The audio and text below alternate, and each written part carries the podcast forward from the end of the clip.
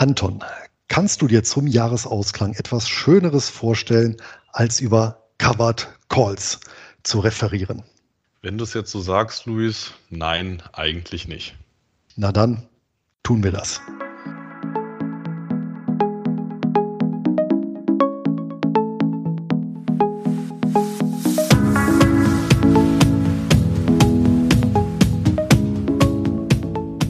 Herzlich willkommen zum Einkommensinvestoren-Podcast, der Podcast für Dividenden, Sofortrentner und solche, die es werden wollen. Mein Name ist Luis Pazos. Ich betreibe den Finanzblog nurbaresistwahres.de rund um das Thema Hochdividendenwerte und ausschüttungsstarke Geldanlagen. Auch von mir herzlich willkommen zu unserem Format. Mein Name ist Anton Kneupel und ich betreibe den YouTube-Kanal Devi Dividende, auf dem ich regelmäßig Beiträge für einkommensorientierte Anleger veröffentliche. Luis, was ist im November bei dir so passiert? Was gab es an News? Eine ganze Menge. Zwei Sachen sind besonders hervorzuheben aus meiner bescheidenen Warte. Die eine Sache ist, ich habe mir mal selber eine Weiterbildung gegönnt, passend zum heutigen Thema, nämlich im Bereich Derivate beziehungsweise Optionen und ähm, zwar ein mehrteiliger Kurs, äh, der live gehalten wurde von den Machern von Einfachoptionen. Der Andreas Martens war ja auch zweimal bei mir bis jetzt äh, im Interview und ich kann nur sagen, das war wirklich methodisch, didaktisch ein Feuerwerk, hervorragend aufbereitet, ja, mit ja, viel Wissen, hoher Informationsdichte, auch was die praktische Umsetzung angeht. Also kann ich wirklich sagen, sehr empfehlenswert für all diejenigen, die sich für das Thema interessieren. Und ich glaube, im neuen Jahr werden die sicherlich neue Veranstaltungen auflegen. Ähm, für dieses Jahr war es das, wenn ich mich nicht täusche. Ansonsten einfach bei einfach Optionen auf der Seite vorbeigucken. Dann für ja, die Einkommensinvestoren sicherlich eine, naja, etwas ernüchternde Nachricht. Und zwar habe ich Post bekommen von der Schweizer Swissquote und die haben mich darauf aufmerksam gemacht, dass es eine gesetzliche Änderung in den USA gibt und aufgrund dieser gesetzlichen Änderungen ja, Limited Partnerships für Ausländer, sofern sie eben keine US-Steuernummer haben, nur noch ja, sehr eingeschränkt, beziehungsweise für Privatanleger de facto nicht mehr, ähm, ja, oder dass die nicht mehr gehalten werden können. Und dementsprechend hat mich jetzt auch die Swissquote vor die Alternative gestellt, mir entweder eine Steuernummer zu beschaffen, was natürlich dann, also eine US-Steuernummer, was zur Folge gehabt hätte, dass ich dann auch in den USA regelmäßig eine Steuererklärung abzugeben hätte, beziehungsweise den Titel zu verkaufen oder sonst wohin zu übertragen. Das waren eben die drei Optionen. Und zwar betraf das noch nicht mal Einzelwerte, sondern jetzt kommt im Prinzip der Durchgriff. Es äh, betraf den Alarian MLP ETF, also eine Sammelanlage, die ausschließlich im Bereich der MLPs tätig ist. Also das wurde auch nochmal darauf hingewiesen. Ich habe mit denen dann auch nochmal telefoniert, dass das eben jetzt auch Werte betrifft, die, also im Schwerpunkt zumindest, diese MLPs im Portfolio halten. Also man kann sich über sag mal, äh, direkte Sammelanlagen, die diese Titel direkt im Bestand haben, nicht mehr an MLPs, ich sag mal, effizient beteiligen. Und ich habe das für mich jetzt folgendermaßen gelöst, hatte ich ja auch bei mir im Blog-Telegramm drin stehen. Ich habe den Titel veräußert und mir dafür eine UCITS-konforme ETF-Variante ähm, mit Domizil in Irland ins Portfolio gelegt. Von Invesco gibt es dort ein ETF. Ich glaube, mittlerweile gibt es ähm, vier Stück, die man so auf extra ETF oder Just ETF auf den großen Suchplattformen findet. Und ich habe eben den größten genommen, hatte ich auch mal bei mir auf dem Blog vorgestellt. Und das ist eben ein Swap-basierter, das heißt, investiert gar nicht original in diese MLPs, sondern tauscht, ähm, ich weiß jetzt gar nicht mit welcher Großbank das ist, Morgan Stanley meine ich war es, ähm, die Rendite hält selber im Aktienportfolio und tauscht diese Rendite des Aktienportfolios via Swap mit einem entsprechenden Konterpart in den USA und kann eben so die ja, Steuerproblematik umgehen. Und das finde ich ist auch ein, wiederum ein sehr schönes Beispiel dafür, was ja, oder welchen Vorteil äh, teilweise eben Swap-basierte Vehikel haben können. Ansonsten die technischen Daten sind relativ identisch zum Alerian MLP ETF. Das heißt, die Anzahl der Werte, die Ausschüttungshöhe ähm, beziehungsweise Ausschüttungsrendite und auch die Ausschüttungshäufigkeit ist quartalsweise. Also von daher, ja, hat sich da nicht so viel getan inhaltlich mit Ausnahme des Swaps. Und ansonsten, ja, schaue ich mit meinem Sohn fleißig die Fußball-WM und ähm, besuche hier hin und wieder den Weihnachtsmarkt. Wie sieht es denn bei dir aus? Ja, die News mit den MLPs, die hatte mich tatsächlich auch überrascht. Umgekehrt war es dann aber doch nicht so überraschend, weil man ja die Steuern dort ja über Sammelanlagen doch sehr effizient ähm, optimieren konnte. Ich bin ja selbst nicht in einen klassischen reinen MLP-Fonds investiert, deswegen hat mich das jetzt nicht äh, tangiert an der Stelle. Ähm, was gab es bei mir im November? Ich war Anfang November auf einem äh, Kurztrip, auf einem Kurzurlaub in, in Bukarest. An sich schöne Stadt, darum geht's aber an der Stelle nicht. Ich habe natürlich, wie sich das gehört, auch mal die örtliche Börse aufgesucht, zumindest mal von außen, die Bukarest äh, Valore Stock Exchange. Im Anschluss habe ich auch mal online geschaut, was da so alles notiert ist. Und zu meiner Überraschung sind tatsächlich an der Bukarest Stock Exchange einige CEFs gelistet, zumindest bezeichnen sie sich selbst als Closed-End-Funds. Ob das äh, regulatorisch und strukturell gleichwertig ist mit den, mit den westlichen Produkten, das kann ich natürlich an der Stelle nicht sagen. Aber es hat mich sehr, mich sehr fasziniert, dass es in diesem nischigen Markt tatsächlich einige kapitalstarke, ja, vermeintlich, vermeintliche CEFs gibt. Ähm, Hintergrund war hier tatsächlich die Privatisierungswelle in den 90er Jahren.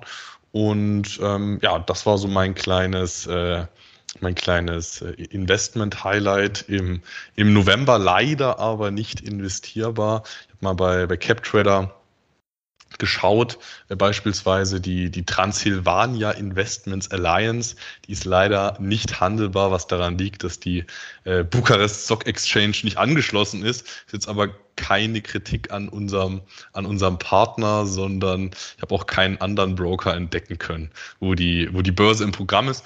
Ähm, das zu meinem kleinen, zu meinem kleinen äh, Reisemitbringsel. Ähm, und dann wollte ich auch noch mal einen Punkt aufgreifen, der als Feedback zur letzten Podcast-Folge kam. Und zwar hatten wir in der letzten Podcast-Folge die äh, Dividendenstrategie, die Einkommensstrategie, wie wir sie verfolgen, mit der weit verbreiteten ähm, Entsparstrategie, 4%-Regel, 3,5%-Regel. Das hatten wir miteinander verglichen. Und ein wesentlicher ausschlaggebender Punkt für uns war ja, dass äh, die Dividendenstrategie, Einkommensstrategie eben mit wesentlich reduzierten ja, Langlebigkeitsrisiken, Entsparrisiken einhergeht, weil man eben nicht zu tiefen Kursen dann laufend Anteile verkauft, ähm, verkaufen muss. Und jetzt gab es aber tatsächlich mehrfach Feedback, dass sich das ganze Jahr nichts nimmt, weil ja durch die Dividende bei, bei Zahlung ein Dividendenabschlag entsteht. Und das wollte ich ganz gerne noch mal ganz kurz aufgreifen, weil das zwar an sich richtig ist, es aber trotzdem am Ende ein Trugschluss ist, daraus zu schließen, dass die Einkommensstrategie aus Sicht der Langlebigkeitsrisiken keine Vorteile hat. Und zwar kann man sich das einfach mal so vorstellen, sagen wir mal, wir haben eine, sagen wir mal, wir haben eine Brücke und die wird in einer Investmentgesellschaft verbrieft. Die Brücke, die erhält äh, staatlich äh, garantierte Einnahmen. Also wir haben es hier mit einem sehr sicheren Investment zu tun, sehr sichere Ertragslage. Und ähm, weil die Ertragslage so sicher sind, gehen wir auch mal davon aus, dass der Markt dem Ganzen immer denselben Wert äh, beimisst. Und wenn wir jetzt so eine Brückeninvestmentgesellschaft an der Börse sehen würden und die Börse, äh, die, die Gesellschaft erwirtschaftet Cashflows mit ihrer Brücke, zahlt die Cashflows meinetwegen quartalsweise aus, dann würden wir im Kurs das Folgende sehen, dass der Kurs immer hin zur Dividendenzahlung leicht ansteigt und dann bei Dividendenzahlungen wieder aufs ursprüngliche Niveau zurückfällt, wenn der Wert der Brücke in sich selbst immer der gleiche wäre und die Börse das auch so bewerten würde. Ähm, heißt, wir würden immer ein leichtes Aufbauen im Kurs sehen und dann wieder ein Zurückfallen. Heißt, was wir sehen, ist eigentlich nicht, dass die Dividende im Kurs fehlt, sondern die Dividende, der Cashflow auf Beteiligungsebene, der wird erst eingepreist und dann wird er wieder ausgepreist. Das ist eben was anderes, als wenn ich einfach nur zum Ex-Dividendentag draufschaue, dann fehlt es natürlich im Kurs, aber nur aus Sicht dieses Tages zu sagen, da würde was im Kurs fehlen, ähm, das greift zu kurz. Nein, es wird erst eingepreist, dann wird es wieder ausgepreist. Der Kapitalstock bleibt aber erhalten. Und das war mir, das war mir wichtig, das an der Stelle nochmal aufzugreifen, weil wenn man diese Logik weiterführen würde, dass die Dividende ja im Kurs fehlt, dann könnte ja ein Unternehmen durch das Zahlen nachhaltiger Dividenden im Kurs auf Null fallen, wenn man der Logik folgt. Aber davon habe ich noch nie gehört, dass ein Unternehmen durch nachhaltige Dividendenzahlungen ähm, im Kurs auf Null gesunken ist durch den Dividendenabschlag. Das habe ich noch nie davon gehört. Und daran merkt man, die Dividende wird erst eingepreist, dann ausgepreist. Ähm, Genau. Das zu dem Punkt. Luis, ich würde sagen, wir führen jetzt unsere News und unser Feedback zur letzten Podcast-Folge gar nicht mehr weiter aus, sondern gehen direkt zur Folge über. Ja, in der heutigen Podcast-Folge widmen wir uns einer ganz besonderen Form der Sammelanlage und zwar den Covered Call Fonds. Unter anderem werden wir die Funktionsweise dieser derivativen Strategie beleuchten, die Vor- und Nachteile klären und was es bei der Auswahl entsprechender Titel zu beachten gilt. Selbstverständlich wird auch diese Folge mit unseren beiden Hochdividendenwerten des Monats abgeschlossen. Doch bevor es losgeht, schildert Luis wie immer nochmal kurz das Angebot unseres Sponsors. Aber sicher das. Und auch zum Ende des Jahres 2022 ist unser Sponsor CupTrader, der Online-Broker mit Sitz in Düsseldorf und unsere persönliche Empfehlung für alle Einkommensinvestoren, die Wert legen auf ein kostenloses Depot, günstige Handelskonditionen und Zugang zu allen bedeutenden Weltbörsen. CupTrader bietet den Kunden durch die Anbindung an Interactive Brokers, eines der weltweit größten Brokerhäuser, die Möglichkeit, mehr als eine Million Wertpapiere an über 120 Börsenplätzen zu handeln. Unter anderem Covered Call Fonds. Ein weiterer Pluspunkt sind die äußerst niedrigen Gebühren, vor allem für den Handel an den für Einkommensinvestoren interessanten Börsen in Australien, Kanada und den USA. Und so kostet eine Kleinorder an der New York Stock Exchange gerade einmal einen Cent pro Wertpapier beziehungsweise mindestens zwei US-Dollar. Kosten für die Verbuchung von Dividenden fallen ebenso wenig an wie laufende Depotgebühren. Damit können sich Anleger bei CupTrader selbst mit einer vergleichsweise niedrigen Einlage ein breit diversifiziertes Dividendenportfolio aufbauen. Aufgrund des Preis-Leistungs-Verhältnisses sind wir beide Kunde von CupTrader geworden und nach wie vor mit dem hervorragenden Service und den zahlreichen Report-Funktionen hoch zufrieden.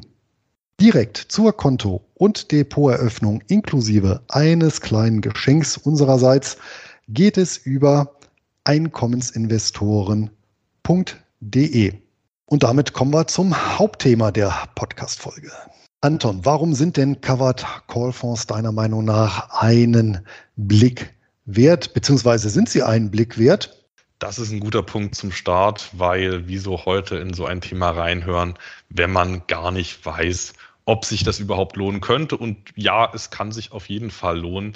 Ähm, vor allem kann sich für Anleger lohnen, die einen zusätzlichen Cashflow aus einem Aktienbestand generieren möchten ohne Anteilsverkäufe. Das ist die Betonung.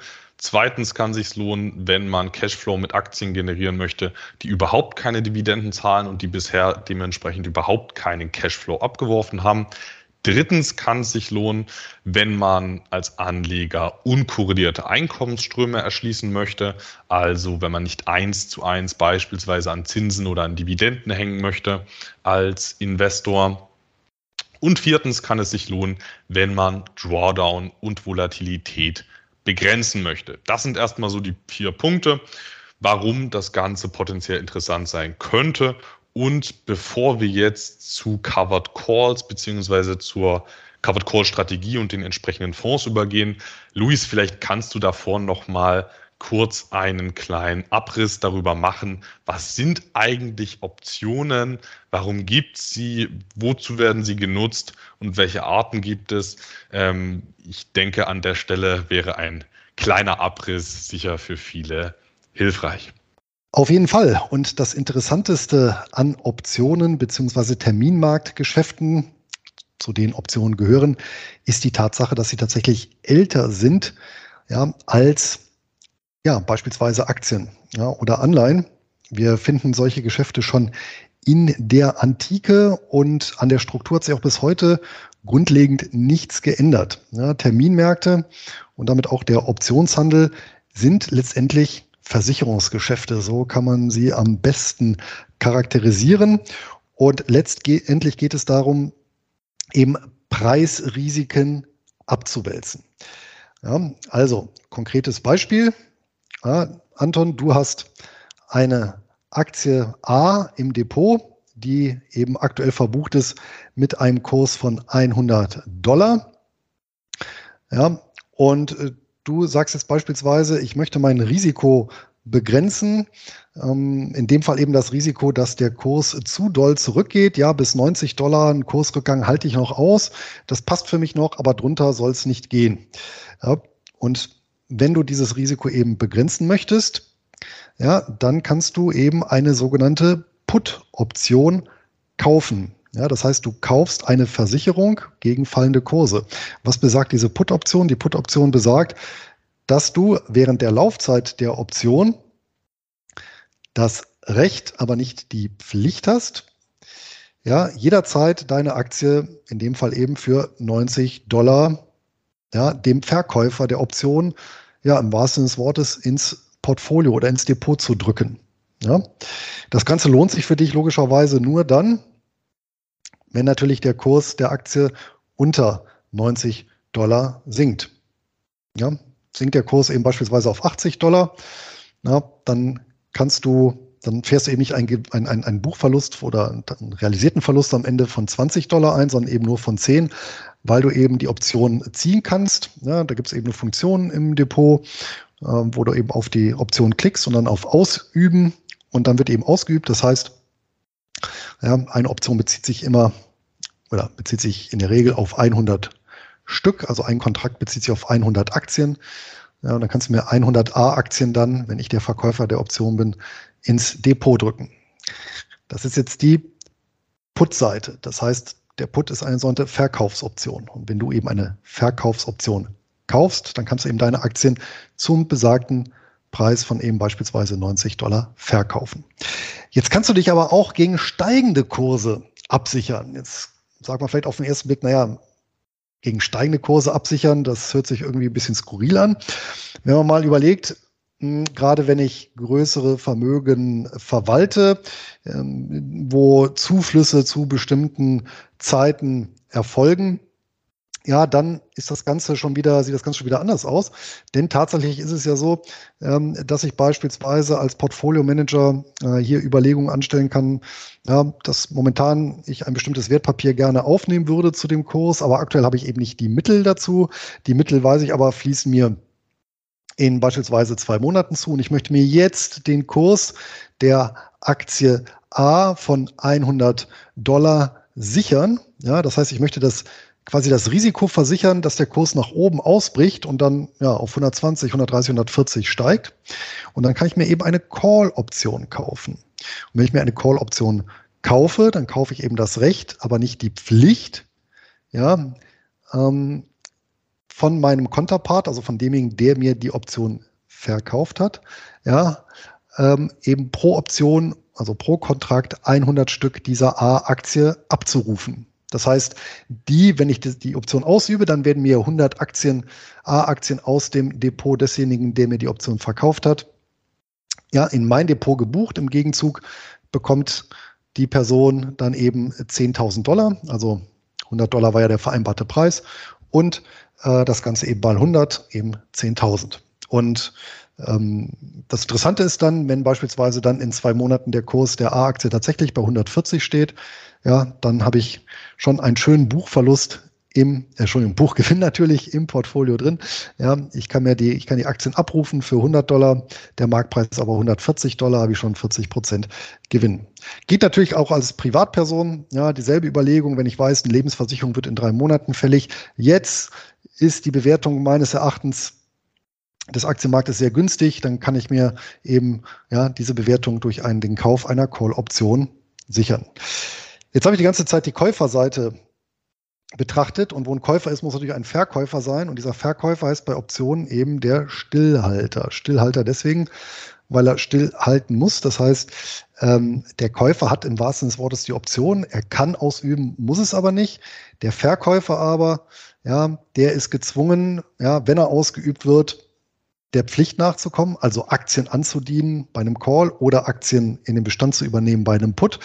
Ja, und ähm, ja, wenn nicht ausgeübt wird, dann eben ja, passiert gar nichts für ihn. Ja, und er hat eben den Vorteil, er ist quasi der Versicherer der Stillhalter.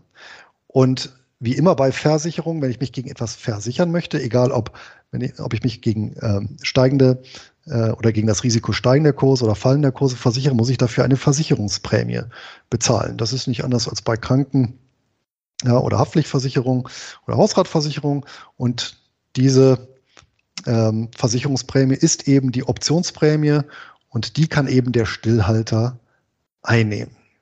Und da sehen wir schon eben, in welche Richtung es geht. Eben in der Call-Richtung, Covered Call Fonds sind eben Fonds, die genau das ein Stück weit automatisiert haben. Das heißt, der Fonds sitzt auf ähm, Aktienbeständen und die Überlegung, die ja, sich ja gerade so aufdrängt, gerade bei einkommensorientierten Strategien, ist hier natürlich, ja, wie kann ich hier ja, meinen Cashflow erhöhen, eben indem ich ja, Covered Calls, ja, das heißt also Calls verkaufe ja, auf Aktien, die ich im Bestand habe, daher Covered, können wir gleich nochmal sicherlich äh, zukommen. Und dadurch nehme ich eben laufend Versicherungsprämien ein. Gleichzeitig habe ich natürlich das Risiko, dass mir genau diese Titel dann gecallt werden. Ja, das heißt, dass eben der Käufer dieser Call-Optionen dann von Zeit zu Zeit, wenn es sich dann eben ökonomisch lohnt, ja, ja, diese Aktien zum vereinbarten Preis abkauft. So, das war jetzt mal ein ganz kleiner, kurzer Rundumschlag. Ja, allein zu dem einführenden Thema könnte man sicherlich äh, zwei, drei Stunden referieren. Habe ich in der Vergangenheit auch schon gemacht. Aber ich denke mal, für unsere Zwecke sollte das als Informationsbasis ausreichen, oder? Habe ich irgendwas Wichtiges vergessen aus deiner Sicht? Ja, Luis, das fand ich für den Start auf jeden Fall vollständig und verständlich. Also beim Covered Call haben wir es damit zu tun, dass auf ein bestehendes Wertpapiere, äh, auf ein bestehendes Wertpapierportfolio laufend an einer regulierten Börse standardisierte Optionskontrakte geschrieben werden. Man versichert letzten Endes andere gegen steigende Kurse, ähm, hat selber daraus eine, eine Optionsprämie auf der anderen Seite wieder, wieder Risiken. Das auch nochmal mit, mit meinen Worten zusammengefasst. Ähm, von uns beiden bin ja ich beim, beim Optionsthema nicht so tief drin. Ich beschäftige mich zwar relativ viel mit den Covered, mit den Covered Call Fonds, aber bei dem, beim Vokabular bist du deutlich fitter. Also, falls ich heute mal äh, Begriffe wie Strike und, ähm, und Moneyness und so weiter durcheinander haue, dann äh, sehen es mir alle nach. Ähm, Luis, wollen wir an der Stelle direkt mal zu den potenziellen Chancen einer solchen Strategie übergehen? Auf jeden Fall. Das ist ja, oder das steht ja auch im Fokus der besagten Covered Call Fonds und macht ja auch den Reiz dieser Fondsgattung oder Untergattung aus. Was sind deiner Meinung nach die, die größten Vorteile, ähm, wenn man sich jetzt einen Covered Core Fonds in Bestand holt? Ich meine, du hältst ja auch einen, also einen, von dem ich persönlich weiß. Ja, das ist richtig. Also der, der große Vorteil ist, und da muss man natürlich dazu einschränkend sagen, wenn der Optionspart äh, gut gemanagt wird, dass ich hier natürlich mh, über Phasen, in denen auch äh, vielleicht sonst keine Erträge anfallen oder wenn die Wert oder dass ich vielleicht auch eine Wertpapierbasis habe, wo keine Erträge anfallen, ja, ähm, weil das eben dividendenarme Titel sind, hier natürlich die Möglichkeit habe, über die Covered Calls äh, je nach Marktphase durchaus sehr attraktive Prämien zu erwirtschaften. Ja, und ich habe nachher auch nochmal bei meinem Hochdividendenwert des Monats auch, äh, um das vorwegzunehmen, mal so eine Bandbreite mit dabei über die Jahre. Also, ähm, aber selbst wenn wir so eine Durchschnittsbetrachtung, also da kommt schon irgendwo zwischen 5 und 10 äh, Prozent ähm, Prämie pro äh, Jahr oder aufs Jahr hochgerechnet äh, zusammen. Und ähm, den besonderen Reiz finde ich dann natürlich, wie gesagt, dass ich dann auch mal Titel als Einkommensinvestor in den Bestand nehmen kann, die sonst äh, wenig oder gar keine Dividende abwerfen, ja, ähm, trotzdem mein äh, Portfolio weiter diversifizieren und ich dann trotzdem ja, einen Ertrag erwirtschafte. Ne? Das Ganze funktioniert beispielsweise auch mit Vermögenswerten wie Gold oder Silber. Ja, die kann ich ja auch veroptionieren. Ja, und dadurch kann ich mir tatsächlich äh, über einen Goldbestand im Depot ähm, trotzdem noch ein Einkommen erwirtschaften, ja, obwohl ja eben das Gold selber keinerlei Ertrag abwirft, mangels eben Konterpart.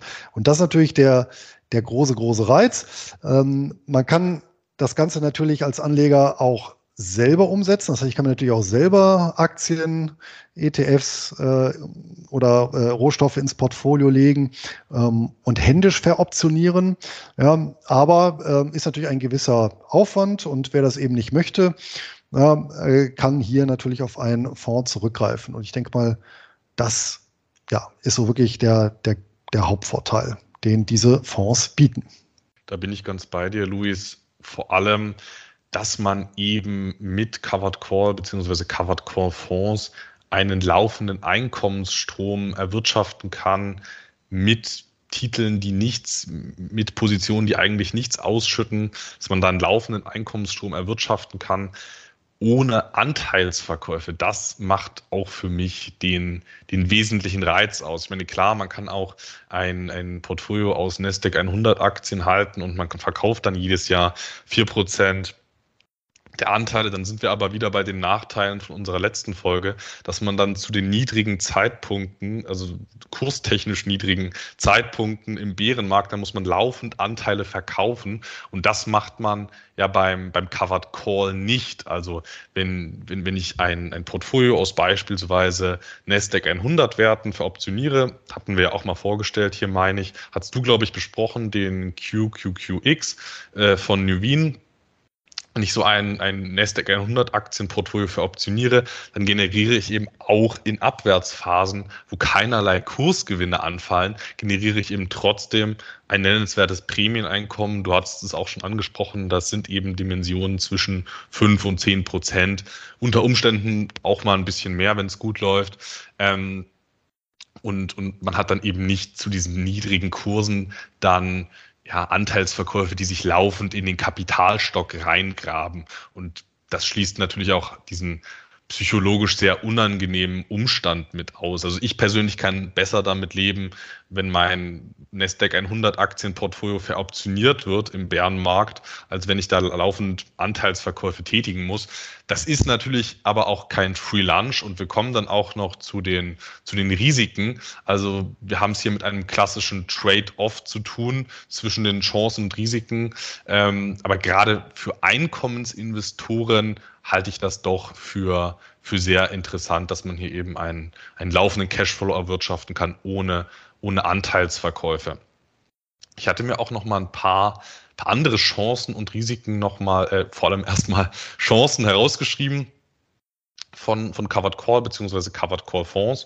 Ähm, zum einen ist es eben, dass die Einnahmen eben nicht an den Umsätzen oder der Gewinne, unter den Gewinnen hängen. Wir sind auch nicht auf Kursgewinne angewiesen, sondern es sind ja andere Faktoren wie beispielsweise die Volatilität, die in die Ertragslage mit reinspielen. Und das kann eben dazu führen, dass man unter Umständen in Phasen erhöhter Volatilität mit einem Covered Call Ansatz sogar steigende Erträge erwirtschaften kann, also dass man bessere Erträge erwirtschaftet, wenn andere Anlagen möglicherweise sogar Probleme haben. Also Phasen erhöhter Volatilität gehen tendenziell mit sinkenden Unternehmensgewinnen einher, mit sinkenden Dividenden auch in der Tendenz. Ähm, das kann sich beim Covered Call aber das, das kann da ganz anders aussehen, dass zumindest in den turbulenten Phasen ähm, eine, eine gleichwertige oder möglicherweise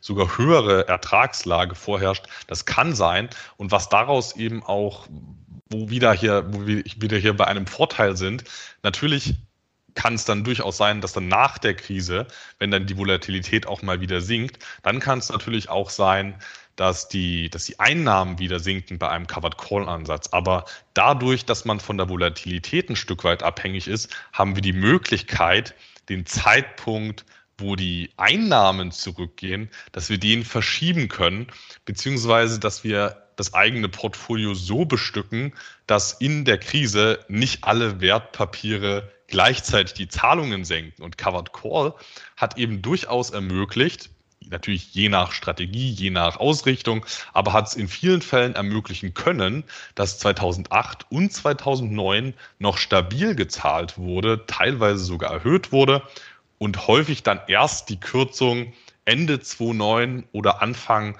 2010 eingesetzt hat, wo dann auch die Volatilität zurückging. Heißt, es, ja, es gab dann auch durch den, durch den Kursrückgang und den Volatilitätsrückgang gab es dann auch Einbußen, aber das war eben zu einem anderen Zeitpunkt.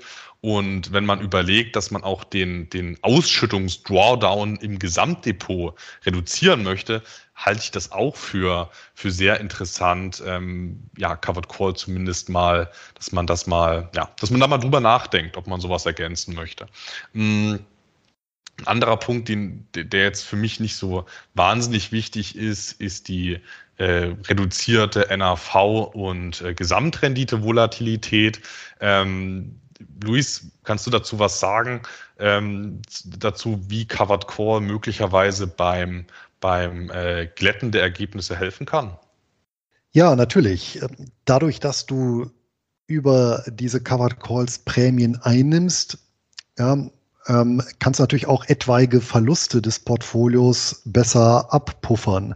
Das heißt, tendenziell, ja, wenn die Kurse mal in die Knie gehen, wird ein Covered Call Fonds gegenüber einem vergleichbaren Fonds, der keine Optionen äh, hier schreibt, äh, ähm, weniger Verlust machen.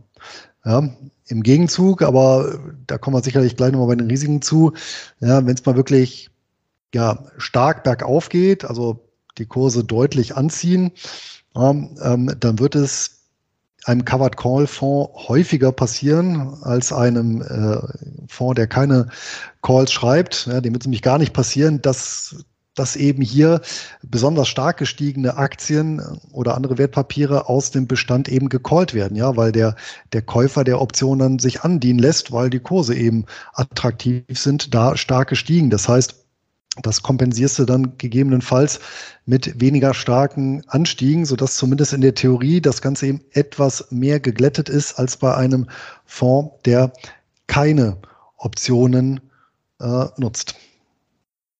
Und das ist ja zumindest auch ein, ein valider Vorteil, selbst wenn das Ganze nicht outperformt. Ähm, ich meine, wir, wir kennen ja die, die, äh, wir kennen ja auch unsere, äh, unsere Anleger-Community. Theoretisch ist ja der Drawdown nicht so wichtig, aber praktisch macht es dann viele doch nervös. Und wenn man da das Ganze reduzieren kann, kann das ein Vorteil sein. Das ist persönlich jetzt aber nicht der Punkt, wieso ich sage, dass ich in, in Covered Core Fonds investiere. Mm, ein anderer, anderer, äh, ja, eine andere Chance von Covered Call ist natürlich auch, dass Covered Call tendenziell in Phasen steigender Zinsen profitieren kann. Ähm, die allermeisten Investments leiden darunter ja eher, also Aktien, äh, Aktien jetzt nackt gehalten, unveroptioniert.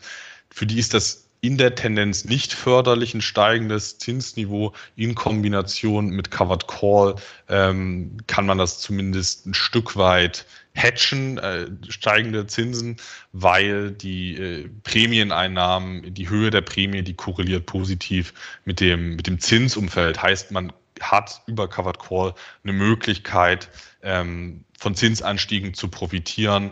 Ähm, ist natürlich auch im aktuellen Umfeld eine ganz, ganz angenehme Sache, dass da potenziell die Prämieneinnahmen steigen und damit auch die Ausschüttungen. Ähm, vorletzter, vorletzter Vorteil, vorletzte Chance von Covered Call ist natürlich auch, dass man in Phasen besonders hoher Dividendenrenditen profitieren kann. Ähm, die letzten Jahrzehnte waren ja tendenziell von niedrigen Dividendenrenditen geprägt, gab davor aber auch jahrzehntelang Zeiten hoher Dividendenrenditen und gerade in solchen Phasen kann sich Covered Call ähm, tendenziell sehr gut entwickeln, weil wenn viel vom Total Return aus der Dividende kommt, werden tendenziell weniger äh, Optionen ähm, gehen tendenziell weniger ins Geld. Luis, ich hoffe, ich habe das jetzt äh, richtig ausgedrückt. Gegebenenfalls kannst du mich nochmal korrigieren. Ja, das stimmt. Dann tendenziell werden weniger Call-Optionen im Geld enden und daher ausgeübt werden. Im Gegenzug muss man aber natürlich sagen, dass in so einer Phase, ja, wenn die Kursbewegungen nicht allzu dolle sind, natürlich dann auch die Volatilität sinkt und dann die äh, damit die ähm, einzunehmende Prämie. Ja? Weil das steht natürlich immer in ganz, ganz engem Zusammenhang. Hier greift wieder die Analogie zum Versicherungsmarkt. Ja, wenn plötzlich die Risiken, nehmen, nehmen wir an, für Wohngebäude, ja, auf äh, Grund von ja, prognostizierten Überschwemmungen oder Erdbeben oder was auch immer äh, für Naturgewalten plötzlich steigen, ja, dann steigen natürlich auch die Versicherungsprämien. Ja, ich erinnere mich da an die zum Überschwemmungen hier im Oderbruch oder äh, sonstige Katastrophenereignisse jetzt hier im Ahrtal. Ja, das heißt, da werden natürlich in dem Zuge in den betroffenen Gebieten ja, dann ja aufgrund der in dem Fall eben gestiegenen Volatilität, ja, also sprich die, die Schadensereignisse häufen sich äh, dann eben die Prämien steigen. Und genau dasselbe passiert natürlich auch an den Wertpapiermärkten. Das heißt, in Phasen hoher Volatilität, also wenn die Kursschwankungen besonders hoch sind, dann steigen natürlich auch die Prämien nach oben, weil der Stillhalter ja mehr Risiko übernimmt, ja, weil das Risiko, ja, das am Ende eine solche Option, die er verkauft, ja, ausgeübt wird, egal ob jetzt weil die Kurse besonders schnell nach oben gehen oder besonders schnell nach unten, ja, also weil eben die Gesamtschwankungsbreite gestiegen ist, ja, ähm, und das möchte er natürlich ausgeglichen bekommen, der Stillhalter, und dafür verlangt er dann höhere Prämien. Und umgekehrt, wenn die Zeiten ja recht langweilig sind und dann ja die Kurse vor sich her dümpeln, stagnieren, ja, das heißt, dann haben wir eben kein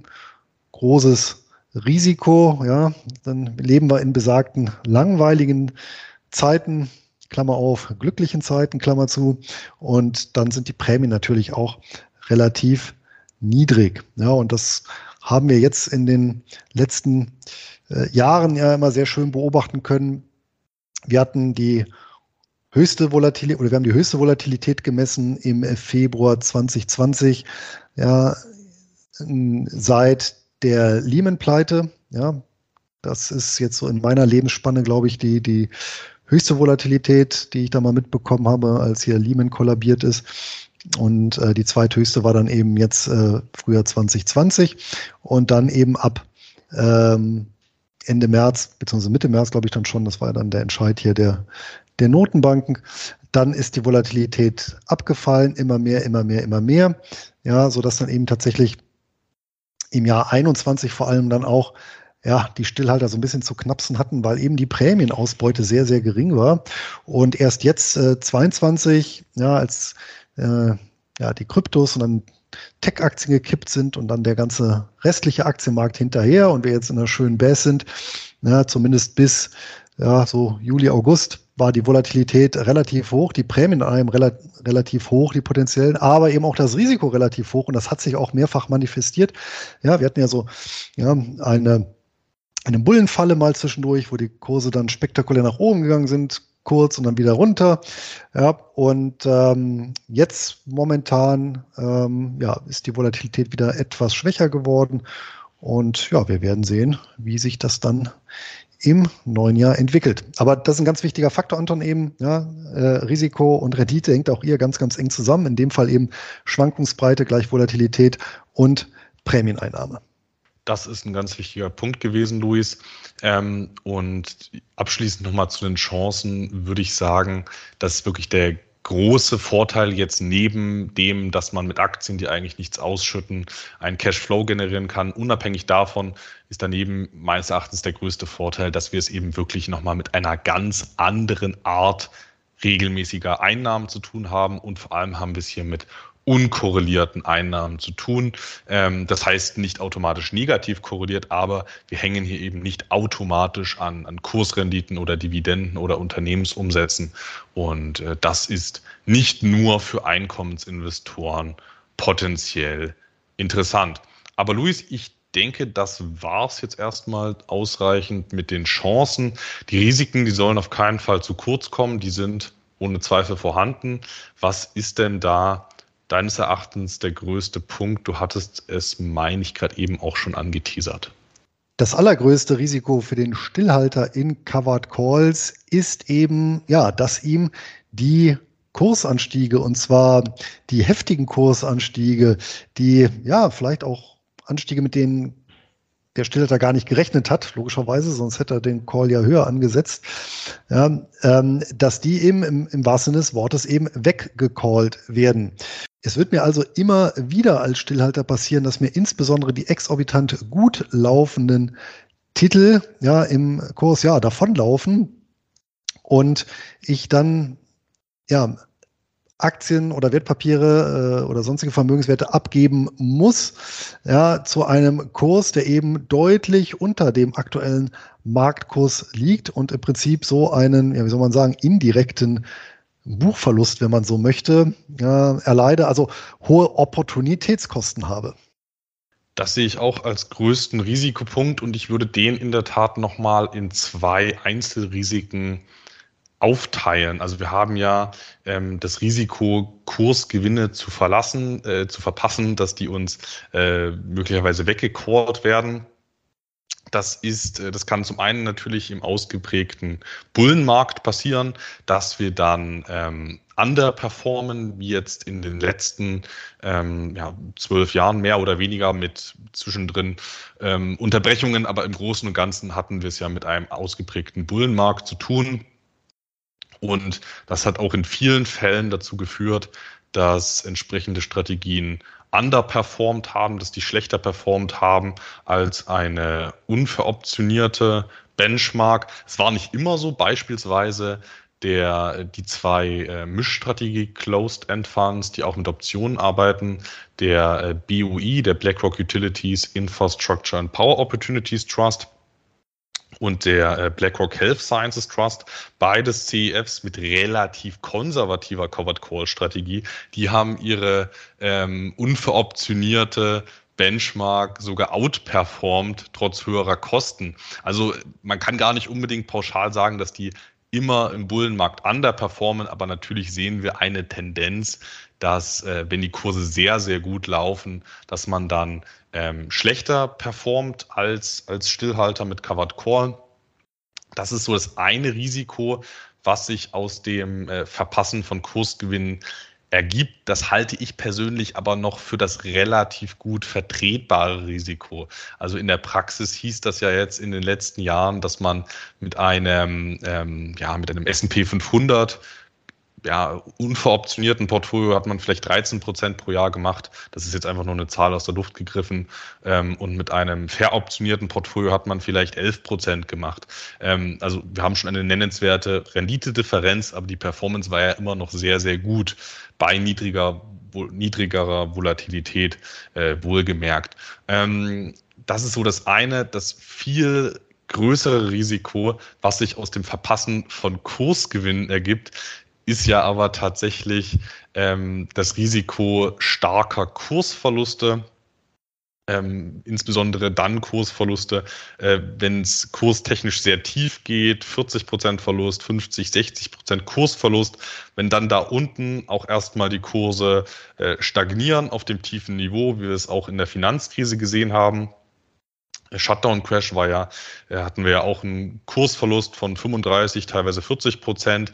Da waren die Kurse aber nicht lange auf dem niedrigen Niveau. Heißt, da unten konnten auch nicht viel äh, Covered Calls geschrieben werden im Shutdown Crash. In der Finanzkrise, da hatten wir sehr lange, also relativ lange diese niedrigen Niveaus. Heißt, da konnten fleißig Optionen geschrieben werden am niedrigsten Punkt und anschließend hat man diese sehr wichtige Erholungsbewegung aber dann je nachdem, je nachdem, wie man es ausgerichtet hat, eben nicht voll mitnehmen können. Gute Fonds, die waren davon nicht betroffen, konnten teilweise sogar gestärkt daraus hervorgehen. Viele hatten aber dann in der Tat ähm, Probleme und konnten sich entweder nur langsam von den äh, schweren Verlusten in der Finanzkrise erholen oder äh, ja teilweise auch gar nicht. Ähm, da war schon ein klarer Trend äh, sichtbar, dass je aggressiver die Optionsstrategie war, und da können wir vielleicht auch nachher nochmal drauf eingehen, was ist eher aggressiv, was ist eher defensiv beim, beim Covered Call. Ähm, je aggressiver die Covered Call Strategie war, desto schlechter war die Erholung nach der, nach der Finanzkrise. Und wie du es auch schon gesagt hast, Luis, ähm, also wir haben es natürlich nicht direkt mit einem, mit einem Verlust zu tun, weil wir ja eigentlich nur, nur Gewinne verpassen. Aber indirekt ist das dann ein Buchverlust, wenn wir uns nicht mehr, äh, wenn wir die Aufholungsgewinne verpassen und dementsprechend nicht wieder mit hochkommen. Das ist, würde ich sagen, das allergrößte Risiko beim, beim Covered Call, sich nicht mehr komplett zu erholen und dann, wenn die Benchmark schon wieder auf, auf äh, Break-Even ist, dass man dann selbst noch bei 75 Prozent ist. Ähm, also das ist schon nennenswert, das ist auch öfter vorgekommen. Und das Worst-Case-Szenario für Covered Core wäre tatsächlich sowas wie Finanzkrise, also starke Kursverluste, unten ein paar Monate ähm, Zeit, sodass fleißig Optionen geschrieben werden können, dann wieder Anstieg und dann nochmal dasselbe und vielleicht auch nochmal ein drittes Mal. Also mehrfache starke Verluste ähm, und dann wieder Aufholungsbewegung und am besten noch die Aufholungsbewegung sehr schnell, sodass man häufig weggecallt wird. Also das ist, denke ich, das Worst-Case-Szenario heißt, obwohl man eigentlich nicht direkt von Kursgewinnen abhängig ist, hat man trotzdem ein gewisses Kursbewegungsrisiko, weil man ja am Ende Kursbewegungen versichert. Luis, hast du an der Stelle noch ein, ein Risiko zu, zu ergänzen oder wollen wir vielleicht schon zu den historischen Ergebnissen übergehen? Also dieses Muster, dieses Sägezahnmuster, das hast du sehr schön beschrieben und das ist tatsächlich so ein bisschen der Horror aller Stillhalter. Darüber hinaus und eng miteinander verbunden ist noch ja, ein weiteres Risiko. Und das können wir tatsächlich aktiv gar nicht beeinflussen. Und das ist ja das Managementrisiko, weil es wird ganz, ganz entscheidend davon abhängen, ja, die Entwicklung eines Covered Call Fonds, wie das Management eine Covered Call Strategie umsetzt. Und ich weiß aus äh, mannigfaltiger Erfahrung und Rückrechnung, dass es tatsächlich gar nicht so einfach ist, eine gut funktionierende Covered Call Strategie zu entwickeln und dann auch wirklich umzusetzen. Ja, tatsächlich ist das eben im Gegensatz dazu auf der Put-Seite wesentlich einfacher und das liegt eben einfach darin auch begründet, dass, wie du ja gesagt hast, ähm, die Kurse ja doch über die letzten Jahrhunderte im Schnitt eben ja gestiegen sind und das Ganze auch äh, statistisch jetzt beim S&P beispielsweise in zwei Drittel der Zeit, ja, während eben in ein Drittel der Zeit tendenziell eher gefallen. Das heißt, ja, wir haben eine äh, hier eine Verzerrung ja, zugunsten steigender Kurse, ja, und das macht natürlich ja, eine Covered Call Strategie ja, äh, in so einem Umfeld, in so einem Makroumfeld, ja, mit einer Tendenz zum Bullenmarkt schwerer äh, umzusetzen als eben eine äh, Put-Strategie. Und ähm, ja, es gibt eben auch viele Covered Call Fonds, die das nicht so gut gelöst haben. Ja, also hier auch ganz klar der Punkt, Managementrisiko ähm, gilt letztendlich dann auch sogar für ähm, Covered Call ETFs. Ja, weil auch dort, wo es automatisiert ist, wenn es eben eine schlecht automatisierte Strategie ist, dann wird sie eben auch schlechte Ergebnisse liefern. Darf ich da noch mal kurz einhaken, Luis, bevor wir zu den ja. äh, historischen Ergebnissen übergehen? Ja, ja, äh, klar. Ja, ja. Da, hast du absolut, da hast du absolut recht mit den, mit den Rückrechnungsergebnissen. Und gerade wenn man jetzt versucht, in den letzten 15 Jahren eine solide ähm, Covered Call Strategie zu basteln, zumindest im Backtest. Das ist in der Tat gar nicht so einfach. Dazu muss man aber dann auch ergänzen, ähm, dass die letzten zehn Jahre nicht die Zeit für für Covered Call waren. Das war sogar eine ausgesprochen schlechte Zeit. Wir hatten extrem hohe Kursrenditen. Ähm, im Gegenzug sehr niedrige, sehr niedrige Zinsen, heißt die Optionsprämien ähm, waren historisch betrachtet, zumindest das, was ich recherchiert habe, waren die relativ niedrig, äh, hohe Kursrendite, häufiges Verpassen von Kursgewinnen. Umgekehrt das, was die Rendite häufig bringt. Die Optionsprämien, die waren unterdurchschnittlich in den letzten zehn Jahren. Ähm, gleichzeitig hatten wir nicht wahnsinnig viel Volatilität. Ähm, gerade gerade äh, 2017 war ja auch so ein war ja auch so ein herrliches Jahr als Buy and Hold Investor, aber für für Covered Call meine ich nicht so wahnsinnig besonders gut. Also die letzten zehn Jahre, die die würde ich, obwohl ich dir beipflichte, nicht als nicht als äh, Benchmark generell nutzen, ob Covered Call sinnvoll ist ähm, oder nicht, ähm, weil mich das aber auch generell interessiert hat, wie sich das im historischen äh, Vergleich entwickelt hat, äh, auch unter bestimmten Außenbedingungen, die dann einen Einfluss haben, unter verschiedenen Zinsniveaus, unter verschiedenen Kursentwicklungen, wie sich das Ganze dann äh, verhalten hat äh, gegen eine unveroptionierte Benchmark. Deswegen habe ich auch noch mal einen ja mal ein bisschen, ein bisschen geschaut in die Vergangenheit und habe dafür mal den äh, CBOE, ähm, also Chicago Board of Option Exchange, meine ich. Luis, spring ein, falls es nicht stimmt. Ähm, den den äh, CBOE äh, S&P 500 Buy Right Index, den habe ich mal exemplarisch gegen den Spider S&P 500 laufen lassen. Ich weiß, das ist ein etwas hinkender Vergleich, äh, praktisch umgesetztes Produkt versus ein äh, ja, berechneter Index. Aber es geht ja um die, um die grobe Aussage und nicht um Nachkommastellen heute.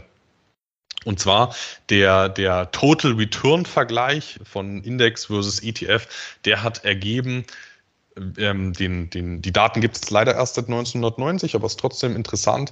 Es hat ergeben, dass von 1990 bis 2000 hatten wir ziemlich genau äh, bis 2000 gesehen, dass der Spider S&P 500, also die unveroptionierte Benchmark, eine klare Outperformance geliefert hat. Das war ähm, ein, ein nennenswerter Renditeunterschied. Klar, die 90er Jahre, die waren ein, ein sehr gutes Jahrzehnt. Von 2000 bis Mitte 2013 hat dann tatsächlich der Buy-Right-Index outperformed, also etwa 13 Jahre lang outperformed. Das, äh, das veroptionierte Portfolio, was ja auch äh, was man sich zumindest so erklären kann, die, die Zinsen waren deutlich erhöht noch von 2000 bis, bis 2013, ähm, deutlich höher als wie wir es jetzt in den letzten zehn Jahren hatten. Heißt, die Optionsprämien waren relativ attraktiv, die Volatilität, die war relativ attraktiv. Gleichzeitig hatten wir erstmal einen schönen, einen schönen Bärenmarkt, sodass man keinerlei Call-Verluste hatte, laufend Prämien eingenommen hatte. Das Ganze dann nochmal sehr ähnlich in der Finanzkrise, laufende, laufende Prämieneinnahmen und dementsprechend ja, Potenzial, Outperformance zu liefern bei gar nicht so niedrigen äh, Zinsen. Ähm, bis 2013 hat da der Vorsprung angehalten und jetzt in den letzten, letzten Jahren war natürlich mega Bullenmarkt bei bei niedrigen Zinsen, äh, nied relativ niedriger Volatilität ähm, war kein optimales äh, Umfeld für Covered Call. Seit 2013 hat dann der, das, die, das, das unveroptionierte Portfolio ähm, wieder besser performt. Ähm, seit Jahresbeginn 2022 liegt der BXM-Index wieder leicht vorne, ist klar. Das war jetzt ein, ein, ein vom Bärenmarkt geprägtes Jahr. Jetzt hat der wieder, jetzt liegt er wieder leicht vorne. In Summe sind sie gar nicht so weit voneinander entfernt, aber durch den ja, durch den, durch den Bullenmarkt seit der Finanzkrise hat der, hat der, hat der unveroptionierte S&P 500, der hat sich eine, eine jährliche Outperformance von etwa einem Prozent erarbeitet, zugegeben bei höheren Drawdowns, höherer Volatilität. Ähm, der Total Return Drawdown beim beim BXM, der lag in der Finanzkrise und im Shutdown, äh, nicht Shutdown-Crash, sondern im, im Dotcom-Crash, in der Finanzkrise und im Dotcom-Crash lag der Total Return Drawdown nur bei etwa einem Drittel, wohingegen der S&P 500 jeweils um etwa 50 Prozent im Total Return gefallen ist. Also eine, eine aktienähnliche Performance bei nennenswert reduziertem Drawdown. Ähm, was man auf jeden Fall daraus schließen kann, ist, dass, dass, äh, dass der weit verbreitete Mythos, dass man mit äh, Covered Call eine, dass man da eine Zusatzrendite generiert und dass man damit die Portfoliorendite nennenswert erhö erhöht, äh, erhöhen kann. Dieser Mythos, der stimmt einfach nicht. Ähm, das ist nicht wahr. Ähm, hört man immer wieder, gerade auf YouTube ist das auch beliebt, dass man da einen Mehrertrag generiert. Rein statistisch stimmt das nicht. Aber es hat eben und das finde ich auch gerade so interessant für mich in meiner privaten Strategie, weil ich möchte ja, ich möchte ja nicht äh, Recht haben, ich möchte auch nicht die beste Rendite von allen Investoren erwirtschaften, sondern ich möchte einfach, egal was passiert, egal zu welchen Szenarien es kommt, ich möchte immer ähm, solide Ergebnisse erwirtschaften, primär in Form hoher Ausschüttungen. Und, und da finde ich so schön, dass man bei Covered Call durchaus eine eigene Zyklik erkennt, die von verschiedenen ähm, Szenarien abhängig ist, äh, von verschiedenen Einflussfaktoren abhängig ist und ein kleiner, noch ein kleiner Auswertungspunkt äh, zur, zur Historie. Da gibt's jetzt, da gab es leider keinen, keinen Index zu dem Zeitpunkt. Äh, in den 70er Jahren gab es noch keinen Index, aber einige Quellen haben darauf hingedeutet, dass das ein, ein geniales, äh, ein geniales Jahrzehnt für Covered Call gewesen sei damals. Ähm, das, da gab es ja, meine ich, die standardisierten Optionen in Amerika gab es da noch nicht oder noch nicht in der Form, hatte ich da zumindest gelesen. Ähm, und das soll sehr gut gewesen sein, weil kein Bullenmarkt hohe Dividendenrenditen, also viel vom Total Return, vom ja nicht guten Total Return, aber viel von dem, was es gab, kam aus der Dividendenrendite, relativ hohe Zinsen. Ähm, und, und in Summe, ja, war das, soll das ein sehr gutes Jahrzehnt gewesen sein für, für Covered Call. Gerade wenn man denkt, dran denkt, was auch immer mal wieder passieren kann in der Welt, ähm, ich könnte mir durchaus vorstellen, dass es nochmal zu Zeiten wie den 70ern oder zu Zeiten wie den 2000er kommen wird und da eine Strategie zu haben, die da potenziell profitieren kann oder, oder weniger stark leidet, das finde ich persönlich sehr, sehr interessant, aber können wir ja gern auch nochmal drauf eingehen, ähm, ja, dazu, wie wir das Ganze dann äh, nutzen. Luis, was gibt's denn steuerrechtlich bei Covered Call Fonds zu beachten? Gibt's da überhaupt was zu beachten? Tatsächlich haben vor allem die US-amerikanischen Covered Call Fonds einen Haken, was europäische Anleger angeht. Also erstmal aus steuerrechtlicher Sicht ist ein Covered Call Fonds für Europäer äh, nicht anders zu behandeln als ein anderer ausländischer Closed End Fund oder ETF. Das heißt, alles, was da ausgeschüttet wird, ja, wird entsprechend hier in Deutschland ja abzüglich der Quellensteuer eben der Abgeltungssteuer unterworfen. Ja, genauso wie eben Dividenden. Das spielt dann keine Rolle. Ja, das heißt, ähm, eine Aufsplittung ja, äh, der, der Erträge nach Quellen ja, spielt ja für uns hier in Deutschland ähm, oder ist für uns hier in Deutschland kein Thema. Anders sieht es allerdings in den USA aus und das ist ja auch der Grund dafür, dass diese Dividendenausweise, wie wir sie kennen von US-amerikanischen Gesellschaften oder Fonds, ja unterteilt werden, ja, in verschiedene Komponenten, ja, nämlich ähm, Dividenden, ja, Zinsen, äh, Kapitalgewinne oder der eben der, der Kapitalrückzahlungsanteil, ja, der Return of Capital. Und das, ja, ist natürlich steuerrechtlich bedingt, weil in den USA die unterschiedlichen Komponenten unterschiedlich besteuert werden. Und das gilt eben auch für durch einen Fonds vereinnahmte und ausgeschüttete Optionsprämien. Und die Besonderheit hierbei ist, dass diese tatsächlich ja, steuerfrei gestellt sind. Allerdings eben nur für die Amerikaner, für die diese Unterscheidung eben bedeutsam ist. Ja, das heißt natürlich, ja, ähm, dass im Gegensatz zu beispielsweise Dividenden, Zinsen oder Kursgewinnen diese Prämien steuerrechtlich privilegiert sind.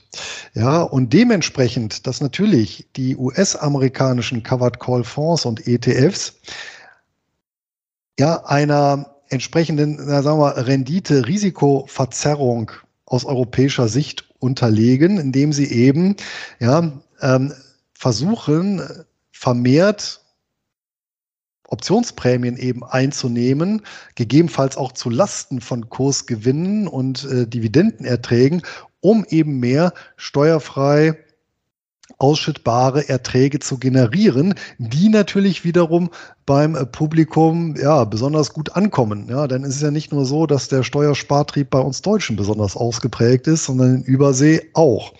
Ja, und das wiederum erklärt eben, ja, dass ähm, es eben viele ähm, Covered Call Fonds gibt, die ja eben sehr aggressiv äh, die Covered Calls schreiben. Das heißt, dass die Covered Call Fonds ja, die äh, Ausübungskurse ja, ihrer Calls sehr nah ja, beim aktuellen Marktkurs platzieren ja, und somit natürlich sehr häufig oder sehr schnell der Gefahr unterliegen, dass diese Werte auch gecallt werden. Ja.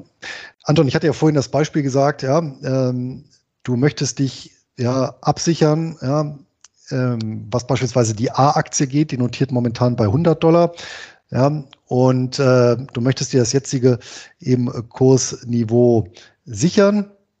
Ja, und ähm, dann, wenn du natürlich dann einen Fonds beispielsweise findest, der, der, der einen solchen Covered Call äh, schreibt beim Kursniveau 100, ja, dann muss die Aktie ja nur eben auf 101 Dollar steigen, damit sich das Ausüben lohnt, ja, abzüglich Transaktionskosten, ja.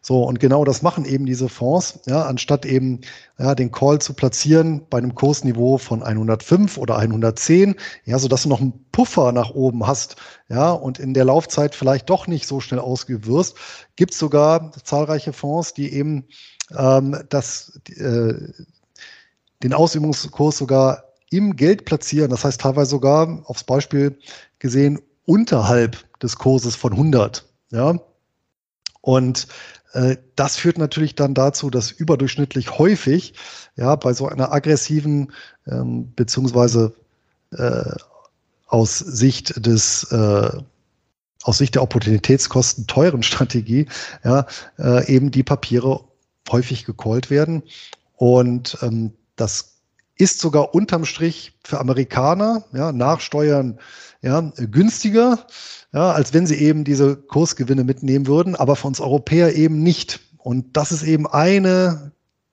ja, Besonderheit dieser Subfondsgattung, die es unbedingt eben zu beachten gilt, weil sie auch die ja, schlechte Performance dann eben vieler Covered Call Fonds erklärt. Und ich hoffe, auch diese Erläuterung steuerrechtlicher Natur war soweit nachvollziehbar. Die war soweit nach, Luis, absolut wichtige Punkte. Ähm, einige Fonds mit entsprechendem Ansatz werben sogar gezielt damit, dass man äh, Tax managed oder Tax advantaged ist. Und da versucht man eben genau dann das zu erreichen, häufig auf Kosten des äh, Gesamtertrags. Das ist auf jeden Fall ein wichtiger Punkt, weil wenn schon Tax managed im, im steht, dann bin ich meistens schon direkt äh, skeptisch. Ich meine, du hast insgesamt auf den Return of Capital angespielt. Äh, der hat bei uns, ähm, der hat bei uns natürlich nicht eine generelle Steuerfreiheit, sondern unter Umständen nur eine, eine steuerstundende Wirkung. Ähm, sehr wichtiger Punkt. Äh, du hattest jetzt auch schon mehr oder weniger durch die, äh, durch die Kritik an den sehr aggressiven Strategien, hast du eigentlich auch schon eigentlich schön zu den Auswahlkriterien übergeleitet. Luis, was sind denn deine, deiner Meinung nach Auswahlkriterien für, für Covered Core Fonds? Wo, woran kann ich die eher besseren von den eher problematischen äh, unterscheiden? Woran kann ich das erkennen? Ich selber greife ja nur äußerst dosiert auf Covered Call Fonds zurück. Wie du richtig angemerkt hast, habe ich nur einen einzigen äh, überhaupt im Bestand und das ist der besprochene äh, von Nuveen mit dem Kürzel QQQX. Den haben wir in Folge 34 zu den mentalen Fallstricken ausführlich besprochen. Und hier ist eben der Hintergrund. Erstens, ich habe damit die Möglichkeit, den Bereich Tech abzudecken, also Technologiewerte. Und zweitens ist es auch einer der wenigen, ja, die auf lange Sicht äh, tatsächlich auch ja, hier mit dem schnöden äh, Spider S&P 500 ETF äh, durchaus konkurrieren konnten. Ja. Und äh, tatsächlich ist oder wäre das ein Maßstab für mich oder war es in dem Fall auch, eben zu gucken, wie ist die Langfristrendite und zwar über idealerweise mehrere Marktphasen hinweg, um auch zu schauen, ja, kommt so ein Fonds nach ja, einem Kursknick wieder auf die Beine, also nach oben. Ja, oder ähm, schaffen die es nicht, zum Beispiel weil eben zu aggressiv Covered Calls äh, geschrieben werden und dadurch eben ja, die ganze Aufwärtsbewegung quasi verpufft und eben auch nicht durch Prämieneinnahmen, die natürlich relativ hoch sind, weil eben nah am, am Kurs oder weil eben aggressiv geschrieben, ja, ähm, kompensiert werden können. Ja, und tatsächlich wäre so ein, so ein Langfristvergleich für mich ein Hauptkriterium, da zu schauen, naja, äh, wie sind die diesbezüglich aufgestellt und so ein bisschen eben der Vergleich mit einem Fonds, der mh, hm, den, also im Prinzip einen ähnlichen Bestand hält, aber eben keine Covered Call Strategie fährt. Ja, und äh, das so ein bisschen nebeneinander gestellt. Und wenn die durchaus vergleichbar sind, dann ist es vertretbar, sich auf den Covered Call Fonds zurückzugreifen, als im Prinzip hochausschüttende Variante ja, ähm, eines nicht veroptionierten Portfolios bei letztendlich ähnlicher ähm, Gesamtperformance. Und wie gesagt, äh, Anton, du hast ja gesagt, äh, wenn schon im Prospekt drin steht, dass das Ganze eben steueroptimiert ist, dann heißt das steueroptimiert für Amerikaner. Da hat das auch seine Berechtigung. Die können dann natürlich viel, viel besser damit leben. Ja, für uns Europäer ist das immer grundsätzlich schlecht. Also das wäre schon für mich mal so ein Killerkriterium. Und was man sich dann auch noch anschauen kann, ist natürlich, ähm, da muss man natürlich so ein bisschen in der Materie drinstecken, äh, einfach zu schauen, naja, wie genau setzen die eben die Strategie um? Ja, ein Kriterium ist beispielsweise, welcher Anteil des Portfolios wird denn überhaupt veroptioniert? Ja, also meinetwegen 20 Prozent, ein Drittel, die Hälfte komplett. Das variiert auch sehr, steht in der Regel im Fondsprospekt und wie genau wird ja das Ganze umgesetzt. Ähm, letztendlich in all den Fällen, in denen das Management freie Hand hat, und es gibt tatsächlich auch viele ja, Covered Call ETFs, die eben aktiv gemanagt werden, ja, äh, weil eben der Optionsansatz hier äh, nicht komplett, äh, wie soll ich sagen, maschinell abgewickelt wird, ja, dann ja, ist man natürlich so ein Stück weit in der Hand des Managements. Das heißt, äh, hier ja, äh, kann man natürlich auch äh, regelmäßig mal nachschauen, hat das Management gewechselt. Äh, und wenn es gewechselt hat, dann würde ich die Augen besonders äh, aufhalten, mh, um zu schauen, ob sich da in der Strategie etwas ändert. Ja, Habe ich tatsächlich mal so ein ETF, die automatisiert eine Optionsstrategie ähm, handeln, also komplett automatisiert, die sich über lange Distanzen bewährt hat, dann kann man da auch meines Erachtens ja, Überlegungen anstellen, sich die ins, diesen ETF ins Portfolio zu holen. Ja, insgesamt, wie gesagt, hat das Ganze für mich persönlich nicht so die Bedeutung, weil ich ja Optionen ohnehin handle. Dann brauche ich nicht unbedingt dann auch die entsprechenden Titel im Portfolio. Wie sieht es denn bei dir aus? Was legst du denn da für Kriterien an? Ähm, Nochmal kurz als Ergänzung zu deinem ersten Punkt. Ich finde auch den, den Vergleich mit einer passend gewählten Benchmark durchaus interessant. Ich den also beispielsweise beim BUI oder beim BME fand ich das auch äh, auf jeden Fall aufschlussreich. Ich würde den auch nicht ja, zu sehr überbewerten, den Backtest, weil die Backtest-Möglichkeiten ja insgesamt begrenzt sind äh, mit existierenden Fonds. Also ähm, ich meine, es gibt keinen Covered Call Fonds, der auch explizit das hauptsächlich macht. Ich meine, da gibt es keinen, der über 20 Jahre alt ist. Ähm, berichtige mich gerne, wenn du da einen kennst. Ähm, ich kenne keinen. Heißt, wir haben vor allem äh, es mit Fonds zu tun, die auf einem zyklischen Hoch für Covered Call äh, emittiert wurden, so wie es ganz häufig ist. Ich meine, wann, wann wurde der Hypnose Songs Fund äh, emittiert? Der wurde nach, äh, nach acht guten Jahren für Songrechte wurde der emittiert. Ähm, und, und wann wurden Covered Core Fonds gelegt, natürlich dann, äh, wenn das gut lief. Und 10x DNA, DNA wurde aufgelegt, ähm, als ja, zyklisches Hoch bei Tech-Werten war und ähm, ja, als viele, als viele Covered Core Fonds emittiert wurden, da hatten wir es mit guten Jahren nach dem Dotcom-Crash zu tun. Und wie schon gesagt, die letzten zehn Jahre waren dann wieder nicht so gut. Ähm, heißt, ich, Backtest kann man machen, ist auf jeden Fall ein Bewertungskriterium.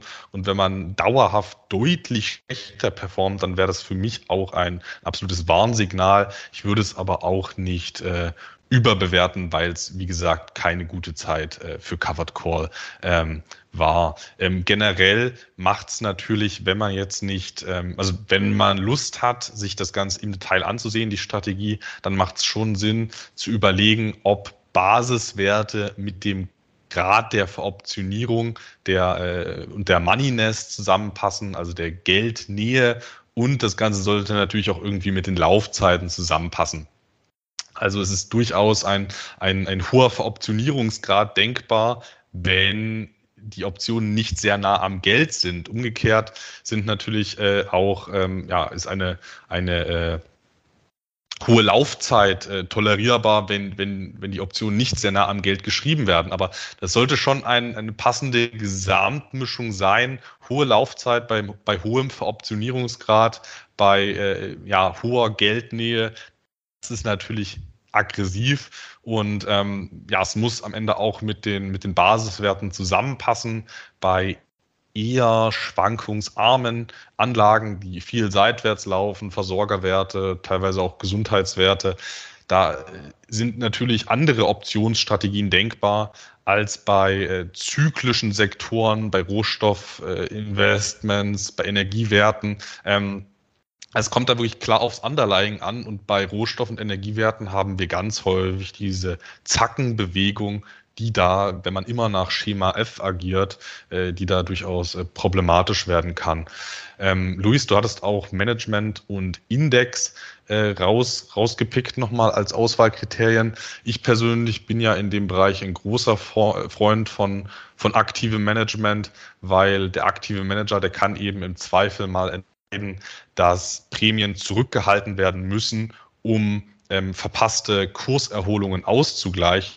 Da besteht die Möglichkeit, ähm, ja, die Substanz zu schützen. Der ETF, der, der veroptioniert einfach, der schüttet die vereinnahmten Prämien aus. Ob der Kapitalstock da langfristig erhalten bleibt, das ist dann einfach nur ähm, Glückssache. Beides hat Vor- und Nachteil. Ich fühle mich da aber ehrlich gesagt mit der, mit der aktiven Variante ähm, wohl, ja, kann aber auch, ich kann aber auch äh, die gegenteilige ähm, Einschätzung in gewisser Weise verstehen. Ähm, und, und als abschließendes Auswahlkriterium meinerseits äh, würde ich noch sagen, dass generell die Anlageklasse mit den Covered Calls zusammenpassen muss. Also Anleihen und Covered Calls halte ich persönlich für keine gute Kombination. Ich wurde jetzt auch in letzter Zeit, in letzter Zeit zweimal auf ein entsprechendes Produkt angesprochen, was ähm, die, äh, was Treasury Bonds mit Covered Call kombiniert. Und ähm, da, das halte ich ehrlich gesagt für eine, für eine toxische Mischung, weil äh, Treasuries ja keinen positiven Kurserwartungswert haben. Man wird aber umgekehrt immer mal wieder äh, Verluste einfahren. Heißt, wenn alle Prämien ausgeschüttet werden, hat dieses Produkt auf jeden Fall ein hohes Potenzial, äh, langfristig immer weiter gegen Süden zu fallen. Ähm, Also, also die Anlageklasse sollte schon mit, mit den Optionen zusammenpassen. Ähm, deine, deine Nutzung hattest du schon gesagt. Ich nutze die ja, weil ich nicht selber Optionen handle, nutze ich die äh, ganz gerne, die Covered Core Fonds in begrenztem Umfang. Ich habe mir da einen Maximalwert ähm, im Portfolio festgelegt von etwa 20 Prozent ähm, und, und diversifiziere aber auch innerhalb der Covered Core Fonds dann wiederum ähm, über, über verschiedene Ansätze ähm, für verschiedene Sektoren, weil jede Covered Core Strategie auch ihre eigenen äh, Stärken und Schwächen hat, ähm, halte ich als Ergänzung für Einkommensinvestoren für sehr interessant, weil überwiegend unkorreliert, was die Einnahmen angeht. Ich würde aber nicht 50 Prozent meines Vermögens ähm, in entsprechende Fonds anlegen aufgrund der vorhandenen Risiken. Apropos Nutzung, jetzt haben wir ja sehr viel über Covered Call Fonds gesprochen, aber eine Information sind wir noch schuldig, weil die kommt natürlich auch immer wieder und die Frage kommt ja auch immer wieder, nämlich wie erkenne ich einen solchen Fonds eigentlich? Und es gibt natürlich einige Namenskomponenten und wenn die auftauchen, dann handelt es sich in der Regel um ein Covered Call Fonds und äh, zu diesen Begriffen äh, gehört zum einen natürlich der Begriff Covered Call. Wenn der im Namen auftaucht, äh, dann ist klar, ja, ähm, dass hier Optionen, äh, Call-Optionen äh, geschrieben werden auf einen Wertpapierbestand. Des Weiteren ist ein verbreiteter Name Buy Write. Ja, ist so ein bisschen synonym zu Covered Call, also Buy und Write. Ja, das heißt also ähm, Werte, die ich eingekauft habe und darauf dann eben ja, Optionen geschrieben habe. Äh, ein anderer Begriff, der hin und wieder im Namen auftaucht, ist Override. Und ein vierter Begriff ist Enhanced, ja, also häufig in Kombination mit ja, Enhanced Dividend oder Enhanced Capital oder Enhanced Income. Ja, also im Prinzip ja, gehebelter, gehebeltes Einkommen oder gehebelter Gewinn. Und diese vier Begrifflichkeiten ähm, ja, sind Indikatoren dafür, dass es sich in der Regel um einen Covered Call Fonds handelt. Gewissheit habe ich natürlich immer nur dann, wenn ich mir das Papier angucke. Luis, dann wollen wir doch gleich mal sehen, ob sich auch dein Fonds so erkennen lässt, weil meiner hat nicht das schöne, äh, eines dieser schönen äh, Kürzel im Titel. Ja, Anton, in der Tat lässt sich mein Hochdividendenwert des Monats genau daran erkennen. Es handelt sich um den BlackRock Enhanced Capital and Income Fund. Tut mir leid, wenn es wieder ein Titel aus dem Hause BlackRock ist, wie das vorletzte Mal. Ja, aber der passte halt gut ins Konzept. Warum erläutere ich gleich? Das Kürzel lautet CII. Handelbar ist er an der New York Stock Exchange.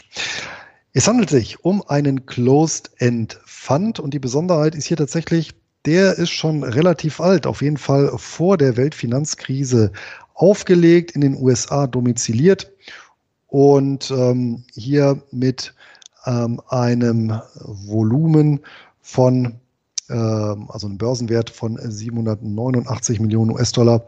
Ja, auch schon ein Schwergewicht. Das heißt, wenn ich hier investiere, habe ich auch zumindest eine gewisse Sicherheit, dass der ja nicht mangels Masse aufgelöst wird. Nettoinventarwert aktuell 831 Millionen äh, US-Dollar. Also hier ja, kann auch nochmal mit Abschlag erworben werden. Ähm, und ähm, wieso der und keine anderen? Und zwar, ich habe mal Folgendes gemacht. Äh, die Adressen der beiden Seiten, die ich jetzt gleich nenne, die werden wir auch erwähnen. Ähm, nämlich ähm, von Nuvin, dem Fondsanbieter, gibt es ja die bekannte Seite äh, cfconnect.com. Dort lassen sich sehr gut äh, Closed-End Funds filtern und der amerikanische Markt ja, listet mir in dem Fall eben 24 Closed-End Funds auf. Und was ich mal gemacht habe, ist tatsächlich am heutigen Tag ähm, alle durch den ähm, Return Calculator von Dividend Channel durchzujagen. Und zwar eben auf ja, maximale Laufzeit, äh, beziehungsweise ähm, ich habe es dann, glaube ich, eingeschränkt, damit ich möglichst alle abdecke auf, ab dem Jahr 2006, 1.1.2006. Und verglichen direkt, ja, eins zu eins tatsächlich mit dem SPY, also einem ETF auf den ähm, ja, S&P 500. Und ähm, diesen Return Calculator kann jeder nutzen unter dividendchannel.com Schrägstrich drip minus returns minus calculator. Ähm, und damit lassen sich ganz schöne Vergleiche anstellen. Ja, wie gesagt, äh, ist natürlich alles immer ein bisschen mit Vorsicht zu genießen, aber mir ging es tatsächlich mal darum, so einen Langfristvergleich hinzubekommen mit diesen 24 Closed-End Funds. Und ähm, Insgesamt war die Marktauswertung nicht so ganz erquicklich, ja, denn über die Hälfte der äh, hier gelisteten 24 Closed-End Funds haben eine Performance, die ähm, oder über die Gesamtzeit äh, kommt ja auf einen Endwert, der mindestens 25 Prozent unter dem des S&P 500 ETFs liegt. Ja, äh, teilweise sogar nur ein Drittel davon. Also die sind dann tatsächlich vor allem ja nach der Finanzkrise nicht wieder hochgekommen. Ja, ein Viertel der Closed-End Funds, die liegen in etwa auf Augenhöhe mit dem S&P 500 und zwei ja, haben tatsächlich über die Gesamtzeit den S&P 500 in Anführungsstrichen geschlagen. Ich weiß, es ist natürlich ein selektiver Zeitraum. In anderen Zeitraum sieht es wieder anders aus. Aber ähm, hier haben wir tatsächlich mal so einen Langfristvergleich über 16 Jahre. Und der eine davon ist der besagte QQQX, den wir in Folge 34 vorgestellt haben. Ja, der hat pro Jahr in dieser Zeit 0,8 Prozent Rendite mehr erwirtschaftet. Und der zweite, das ist eben der besagte Enhanced Capital Income Fund über die 16 Jahre. Ja. Und ähm, was, was ist das für ein Fonds? Tatsächlich, ja, kann man sagen, ist das ja ein Abbild des S&P 500, allerdings etwas ausgedünnt. Ja, der hat 51 Positionen im Portfolio, aber hier die klassischen Werte Microsoft, Amazon, Alphabet, Apple, ja, äh, Berkshire, äh, Visa, Comcast, ja, das sind so die die typischen Werte in der, in der Top 10. Also sehr, sehr hier orientiert am S&P 500. Ja, und hier auf dieses Portfolio werden eben ja, ähm, laufend Optionen äh, geschrieben. Ja, wobei auch hier das Management eben aktiv ist. Das heißt, es obliegt ja, äh, denen eben ja, Optionen zu schreiben oder nicht und auch den Grad der Veroptionierung des Depots zu wählen. Das ist bisher ganz passabel ja, gelungen. Aktuell schüttet der Fonds knapp 10 Cent pro Monat aus. Ähm, dieses Niveau hält er jetzt seit 2019 stabil, wobei man hier natürlich auch, wir haben es ja gesagt in der Folge, einen solchen Covered Call Fonds nicht vergleichen kann, was die Ausschüttung angeht, mit einem klassischen Dividendenfonds, weil ja so ein Covered Call Fonds natürlich von der Volatilität abhängig ist. Das heißt, hier haben die Ausschüttungen in der Vergangenheit immer mal wieder deutlich geschwankt. Das geht halt eben nicht anders, weil tatsächlich ja das Haupteinkommen neben Kursgewinnen dieses Fonds eben äh, Prämieneinnahmen sind. Ja. Das heißt, auf dem jetzigen Niveau beträgt die Dividendenrendite 6,7 Prozent, die Ausschüttungsquote ja 66 Prozent, also zwei Drittel der Erträge wurden jetzt im vergangenen Jahr ausgeschüttet, ja ein Drittel blieb drin. Über die letzten fünf Jahre war die Steigerungsrate der Dividende im Schnitt bei 3,7 Prozent. Ähm, angenehm finde ich auch, dass der Fonds ohne jedes Fremdkapital arbeitet, also die Verschuldungsquote beträgt 0 Prozent. Der Maximalverlust im Jahr 2008 ja, bei der Lehmann-Pleite 58,6 Prozent. Also da ist schon heftig runtergegangen. So, und wenn wir jetzt nochmal gucken, die Dividendenrendite, ja, also dann schwankte die tatsächlich. Ja, 2021 beispielsweise im Schnitt 5,28 Prozent, also ein Jahr mit sehr niedriger Volatilität, entsprechend niedrige Prämieneinnahmen entsprechend niedrige Dividendenrendite. Im Jahr 2008, ja, wo der Kurs zum einen massiv nach unten gegangen ist und zum anderen die Volatilität massiv angestiegen ist, ja, ähm, hat der Fonds gigantische Prämieneinnahmen erzielt und die, ja, äh, letztendlich die, die, die Rendite betrug dort 57,7 Prozent. Also schon ähm, ganz schönes Pfund, aber wie gesagt, das relativiert sich natürlich eben wieder durch den gefallenen Kurs. Ja, apropos Kurs, äh, die Kursentwicklung ähm, ist auch einer der wenigen Covered Call Fonds, der ja über lange Sicht zu einer ja, stabilen Kursentwicklung gefunden hat. Ja, wurde 2005 äh, war jetzt die, die älteste Kursnotiz, die ich gefunden habe, bei 19 äh, Dollar. Ja, ähm, 2008 mehr oder weniger, ja, hatte ich ja gesagt, äh, 58 Prozent runter. Ja, da waren wir dann so bei gut 9 Dollar. Ja, 2021 dann äh, bisher höchste Kurs 22,12 US-Dollar und aktuell notiert er bei 17,88 US-Dollar. Und auf der Basis ist dann eben auch die Renditeberechnung ähm, erfolgt. Also mein Fazit, der BlackRock Enhanced Capital and Income Fund ist im Prinzip ein abgespeckter S&P 500 mit Ausschüttungskomponente ja, und eignet sich dann genau für die Anleger, ja, denen der S&P 500 beispielsweise nicht äh, genug ausschüttet. Ja, und ähm, in der Gesamtwertung gibt es von mir acht von zehn goldene Eier legenden Gänse. Ja, für die Anlagestrategie, ja, weil die natürlich so, über der hängt das Damoklesschwert des Management. Ja, hier insbesondere in der Optionskomponente äh, gibt es ein bisschen Abzug, die Dividendenserie, die ja, äh, mäßige Kursentwicklung und eben der Maximalverlust.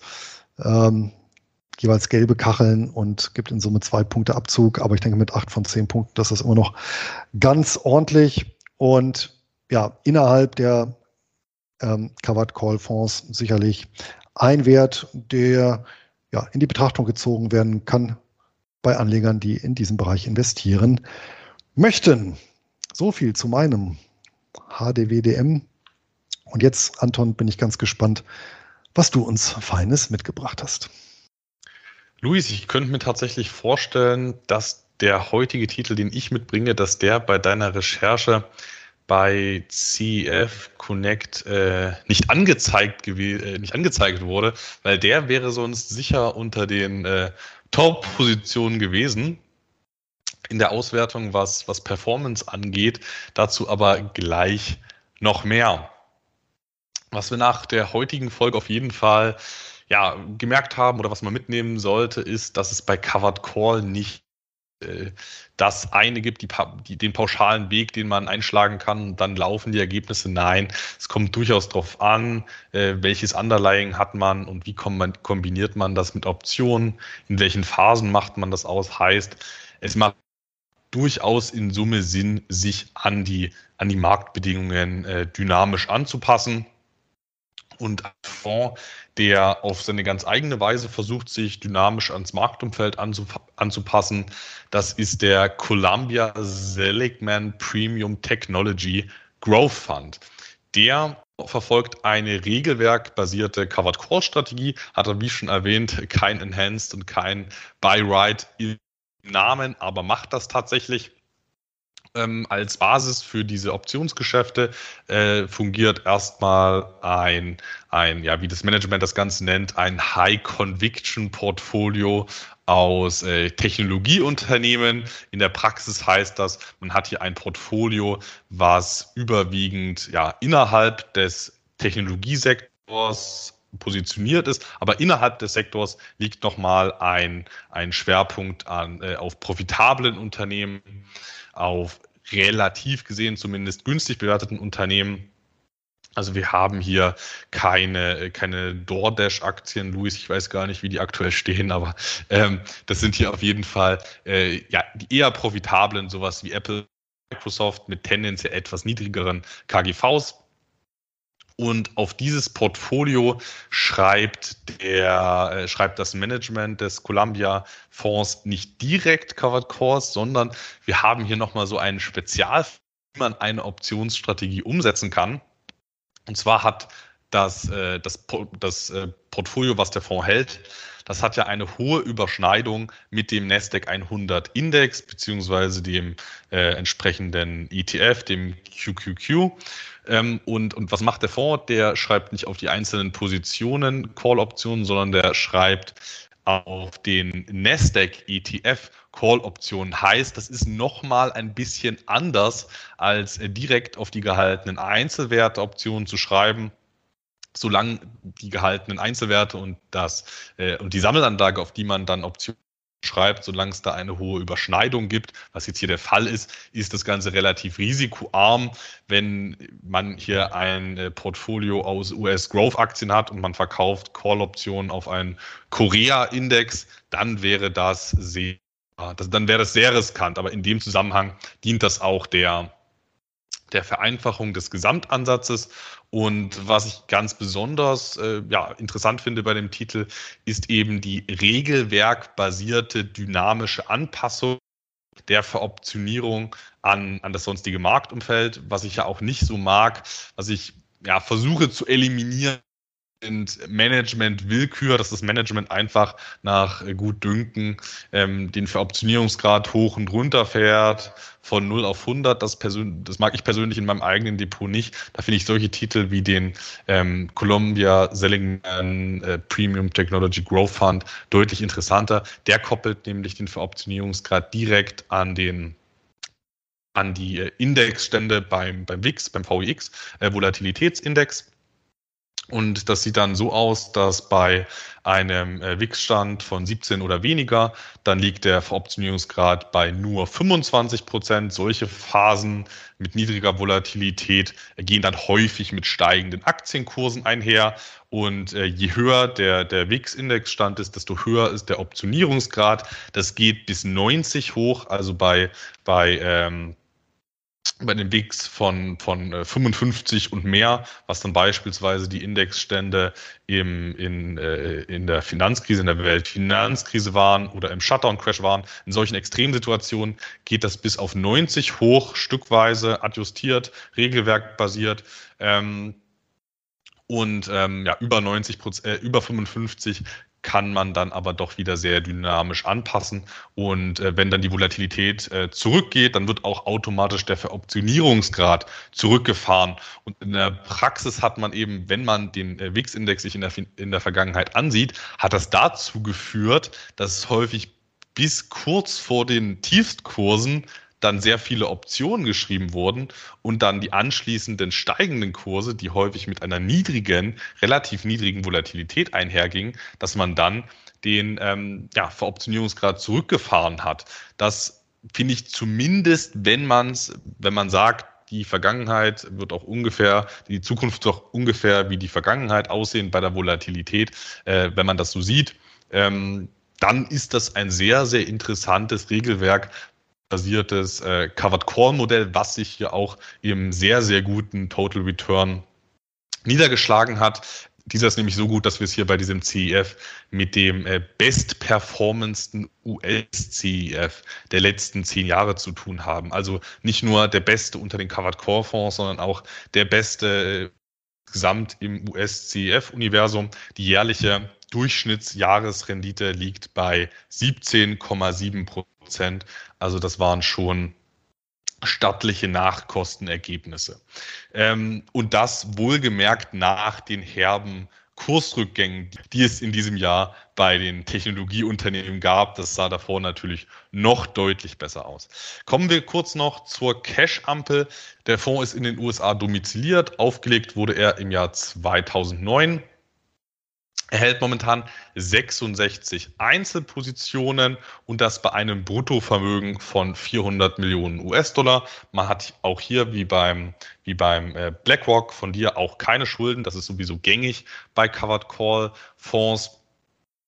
Ähm, dementsprechend äh, ist der Nettoinventarwert auch 400 Millionen US-Dollar. Der Börsenwert liegt bei 426 Millionen US-Dollar und daraus ergibt sich, dass dieser Top-Performer auch eine sehr hohe Bewertung hat von in dem Fall äh, 6,5 Prozent Agio.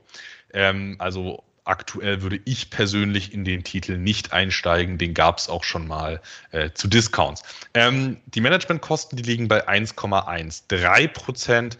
Halte ich persönlich in so einem, ja, bei so einem sehr interessanten Produkt halte ich das persönlich für, für äh, vertretbar. Da muss natürlich jeder selber schauen, wie er das sieht. Ähm, ausgeschüttet wird hier quartalsweise und das trotz Agio bei einer aktuellen Barrendite von 6,98 Prozent, also knapp 7 Prozent. Steigerungsrate, die liegt bei 0. Wir hatten zwischendrin mal äh, eine, äh, zwei, meine ich, wir hatten zwischendrin mal Sonderausschüttungen, ansonsten ist aber die Zahlungsserie seit Auflage konstant. Dementsprechend auch im Shutdown-Crash keine Kürzung. Die Kursentwicklung, die war durchaus positiv und äh, trotz des äh, Tech-Crashs in diesem Jahr sind wir immer noch, was, den, was die NAV-Entwicklung angeht, immer noch deutlich im Plus. Und in Summe, wenn ich kleinere Abzüge berücksichtige, wie die Überbewertung, wie die nicht vorhandene Zahlungssteigerungen, äh, wie die nicht vorhandene Zahlungssteigerung und auch noch den relativ hohen Kurs-Drawdown, in Summe sind das dann acht von zehn goldene eierlegende Gänse. Und ja, in Summe ist das für mich ein, ja, ein sehr schönes Beispiel wie gut man doch mit Covered Call performen kann. Und in dem Fall würde ich auch sagen, hier hat man es nicht mit einem Cherry-Picking zu tun, der zufällig gut gelaufen ist, sondern der Fonds ähm, ja, arbeitet mit statistischen Daten, wie sich äh, der äh, WIX im Verhältnis zu den Kursen entwickelt und hat darauf aufbauend eine, eine Strategie entwickelt und die performt gut. Finde ich persönlich sehr interessant. Jetzt würde mich natürlich ähm, noch interessieren, ähm, Luis, was du von dem Titel hältst. Ach, bevor ich es vergesse, ähm, noch, das, noch das Börsenkürzel. Das ist STK. Gehandelt wird der Titel an der New York Stock Exchange. Nicht zu verwechseln mit, äh, mit Tanger Factory Outlets. Die haben ja SKT. Aber Luis, was hältst du von dem Titel? Ähm, und dann äh, können wir die Anleger in die Weihnachtszeit verabschieden. Das hört sich für mich nach einer möglichen Alternative zum äh, Novin Nasdaq ähm, Fonds an, den wir jetzt ja auch schon zweimal erwähnt haben. Und auch eben auch aufgrund der Techniklastigkeit. Und ich, ja, ich denke mal, letztendlich ist es dann ein Stück weit Geschmackssache, ob man dann eher den nimmt oder eher den anderen. Also ich denke mal, äh, die nehmen sich da jetzt nicht äh, so viel. Auf jeden Fall meiner Meinung nach zwei geeignete Titel, um in einem einkommensorientierten Portfolio den Bereich Technologiewerte abzudecken. Und damit kommen wir letztmalig in diesem Jahr zur üblichen Belehrung im Beritt, nämlich erstens, der Handel mit Wertpapieren ist mit Verlust behaftet, gilt natürlich auch für Covered Call Fonds. Ja, zweitens nehmen wir übernehmen wir keine Haftung für Schäden, die aus der Nutzung oder Nichtnutzung der Informationen in diesem Podcast resultieren. Drittens, für die Aktualität und Korrektheit und Vollständigkeit der Informationen können wir keine Gewähr übernehmen. Viertens sind unsere Aussagen keine Anlageempfehlungen, sondern unsere persönliche Meinungsäußerung. Und fünftens, auch das haben wir mehrfach betont, sind wir in diesem Segment selber investiert und somit bestehen grundsätzlich Interessenskonflikte. Wenn ihr jetzt noch über die Weihnachtszeit Fragen, Sorgen, Nöte oder Verbesserungsvorschläge für 2023 habt, wir freuen uns über je Rückmeldung, die dazu beiträgt, unser Format zu verbessern oder noch enger an euren Wünschen auszurichten. Nutzt hierzu gerne die Kommentarfunktion direkt unter der Podcast-Folge oder schreibt uns eine Mail an Einkommensinvestoren at nur Bares ist Wahres.de. Und wenn ihr keine Folge verpassen möchtet, dann könnt ihr den Einkommensinvestoren Podcast direkt abonnieren oder ihr folgt uns einfach über einen unserer Kanäle, wo wir die Folgen auch immer annoncieren. Das war's, nicht nur für heute, sondern für das Jahr 2022. Ich wünsche eine gesegnete Weihnachtszeit. Kommt gut in das neue Jahr und möge selbiges ertragreich sein. Euer Luis. Auch ich wünsche euch natürlich eine frohe Weihnachtszeit, einen guten Start ins neue Jahr und ansonsten, wie üblich, ein glückliches Händchen beim Investieren und viel Freude mit den vereinnahmten, gegebenenfalls sogar Covered Call Ausschüttungen. Euer Anton.